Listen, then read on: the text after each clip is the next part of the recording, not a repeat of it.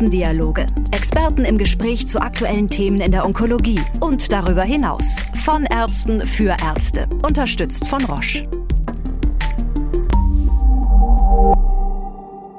Hallo und herzlich willkommen zu einer weiteren Folge unserer Podcast-Reihe Expertendialoge.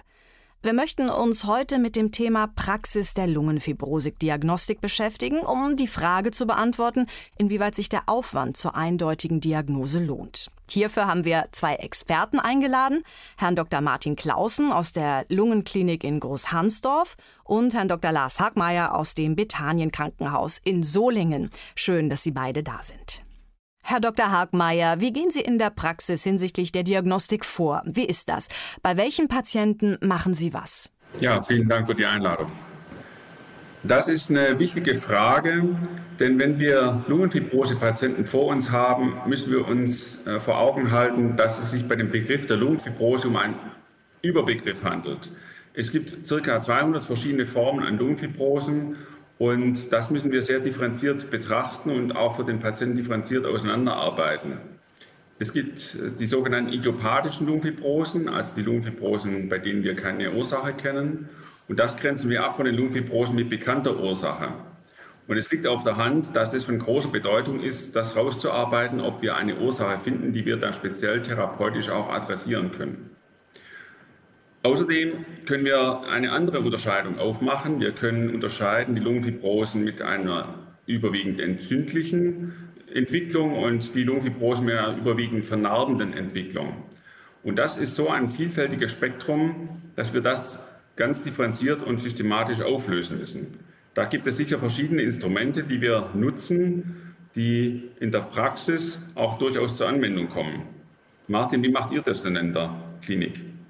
Ja, also das Spektrum an diagnostischen Maßnahmen, das umfasst natürlich, wie es bei einem guten Internisten auch sein soll, natürlich die Anamnese und auch die körperliche Untersuchung und wird ergänzt durch Labordiagnostik und natürlich steht das die Computertomographie, das HRCT der Lungen ganz vorne in den diagnostischen äh, Mitteln, die wir einsetzen.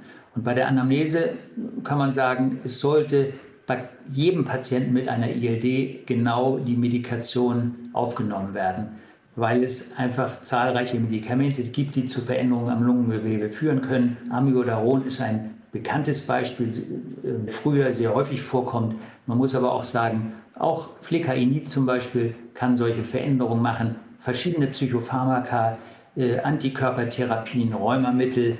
Äh, es gibt eine große Datenbank im Internet, wo man nachgucken kann, für welche Medikamente schon interstitielle Lungenerkrankungen äh, beschrieben worden sind.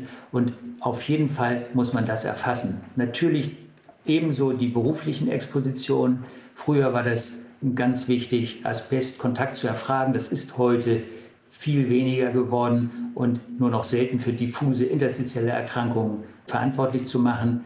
Äh, natürlich fragen wir jeden Patienten, ob er zu Hause eine Taubenzucht hat. Vögel aller Art sind von Interesse, Schimmelpilze und für einen Pneumologen natürlich auch die Nikotinanamnese, um die kommt man definitiv nicht rum. Und da ist nicht ausreichend nur zu sagen, ja, Ex-Raucher vor zehn Jahren aufgehört, sondern es geht auch um, wie lange, wie viel geraucht.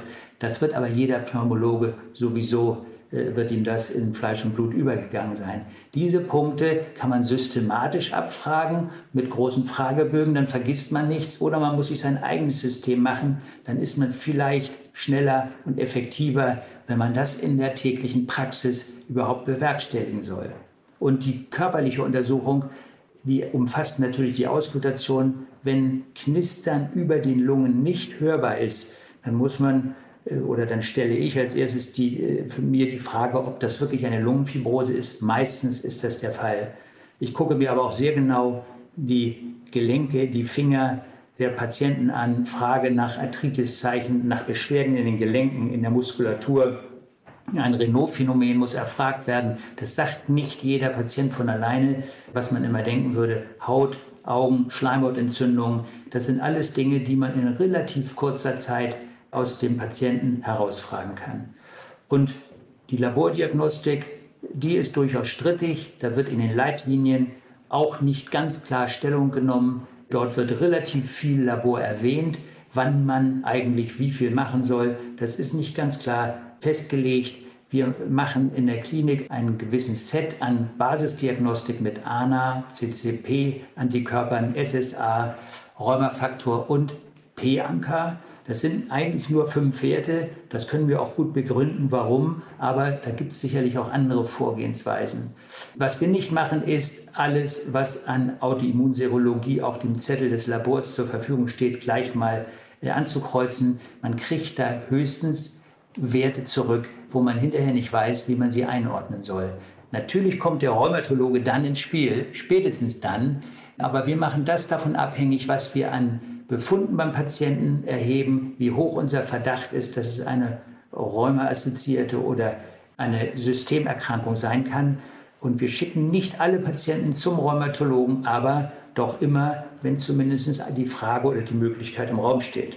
Ich weiß nicht, wie ihr da vorgeht, Lars. Ja, also ich denke, da gibt es zwei äh, Szenarien. Das eine ist, wir haben im Labor irgendwelche Werte, die auffallen, wo wir uns fragen, verbirgt sich da wirklich was dahinter?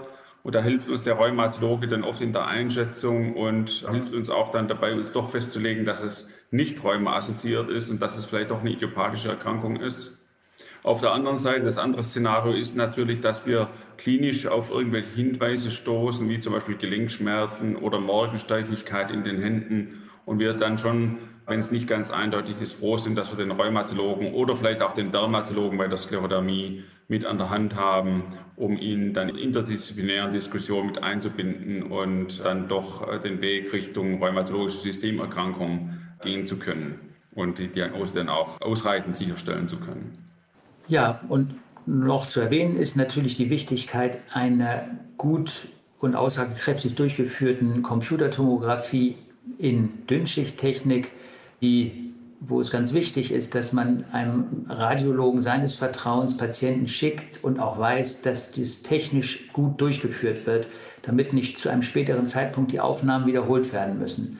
Und das bedeutet, dass es Untersuchungen des Lungengewebes sind Darstellungen ohne Kontrastmittelgabe und Dünnschichttechnik in der heutigen Zeit bedeutet letztlich ein Spiral-CT, das es einem ermöglicht, genau zu differenzieren, ob Verdichtung im Lungengewebe kleine Knötchen oder längliche fibrotische Strukturen sind, was mit den konventionellen Dünnschichtaufnahmen früher nicht möglich war. Also die Auswahl des Radiologen und die Zusammenarbeit mit dem Radiologen ist ganz essentiell. Und wonach entscheiden Sie, ob bei einem Patienten eine invasive diagnostische Methode oder eine Stratifizierung der Diagnostik durchgeführt wird, Herr Dr. Hagmeier?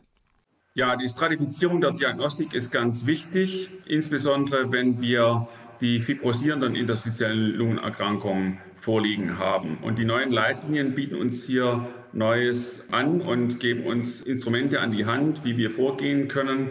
Insbesondere ist der Treiber für die Entscheidung die hochauflösende Computertomographie, wo wir je nach radiologischem Muster entscheiden können, führen wir überhaupt eine invasive Diagnostik mit Bronchoskopie durch oder verzichten wir darauf. Und wenn eine invasive Diagnostik durchgeführt werden kann, können wir je nach klinischer Risikokonstellation das Alter, das Geschlecht und den Raucherstatus berücksichtigt entscheiden, ob wir uns auf eine bronchoalveoläre Lavage beschränken oder eine Histologiesicherung, zum Beispiel mit der transbronchialen Kryobiopsie, anstreben.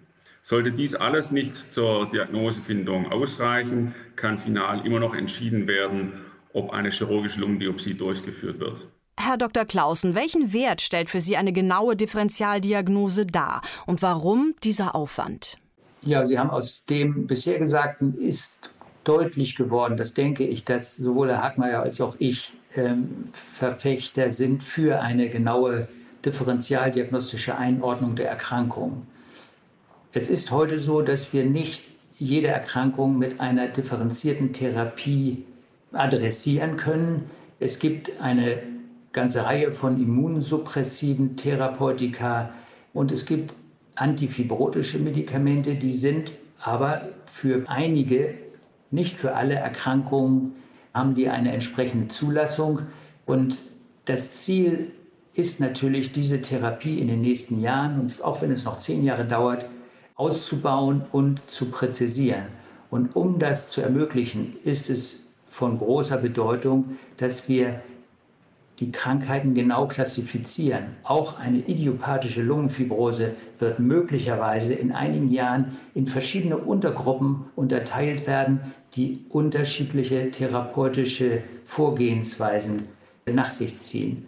Das kann man nur, wenn man eine genaue Diagnostik betreibt, um die Unterschiede zwischen einzelnen Erkrankungen auch möglichst klar herauszustellen. Herr Dr. Hagmeier, was bedeutet dies für die Patienten?